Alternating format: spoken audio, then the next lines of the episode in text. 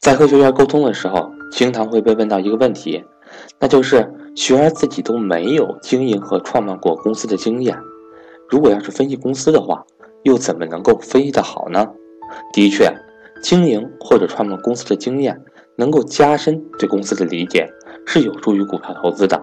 但是没有相关经验，并不妨碍我们判断公司的好坏。这就好比，虽然我们不是世界级的短跑冠军，可是我们通过比赛可以看出谁跑得最快。一些经营模式简单的公司，就好比上述的跑步选手，我们只要依赖简单的常识就可以当好裁判。不过，如果我们评判的是一场十米跳台跳水比赛，就需要相当专业的评判知识，才能够细致区分出谁好谁坏了。同样。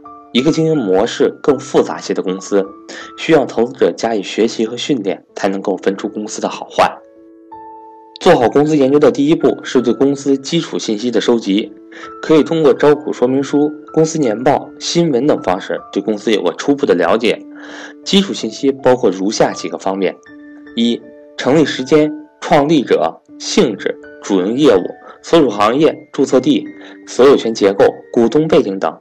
值得说明的是，要尤为关注公司大股东或者实际控制人的背景，因为公司命运与其紧密相连。大股东的经营思路、业务版图、发展方向、风险偏好，直接影响到上市公司。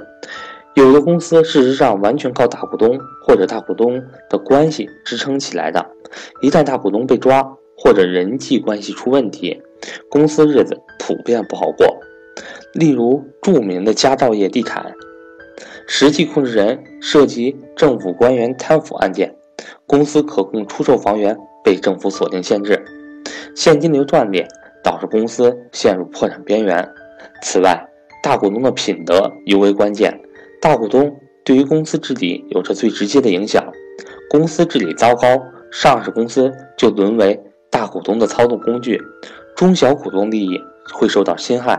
因此，要求对大股东和实际控制人的信息了解程度不亚于对上市公司的了解，应关注其发家史、关系网络、旗下业务板块等。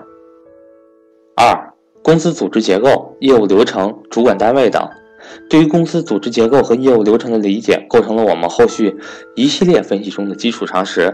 另外，主管单位因为其发布的相关政策、管理方式，会从外部环境上影响着公司。第三，公司历史沿革与重大事件。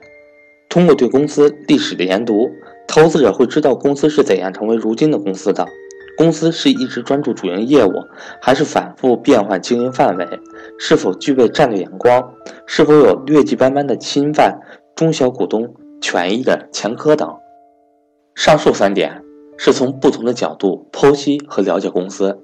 如果大家能够严格的按照上面所说的三个步骤进行操作的话，对于我们前期了解股票会很有帮助。我是格局商学院班主任韩登海。十二月五日，格局投资理财班线上课程开班；十二月十日，格局家庭资产配置班线上课程开班；十二月十六日，广州快乐投资面授班开班。欢迎珠三角的同学报名参加。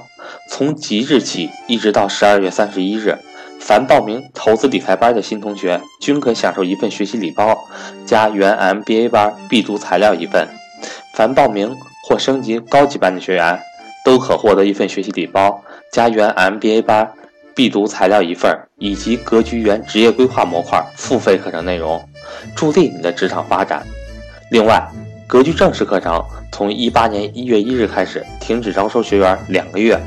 课程会继续安排，但不接受新学员的报名。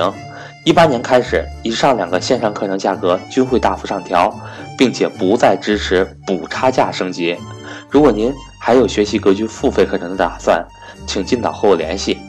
另外，请您不用担心没有时间学习或者错过课程的问题，很容易解决。我的手机为幺三八幺零三二六四四二，我的微信为。格局六八六八。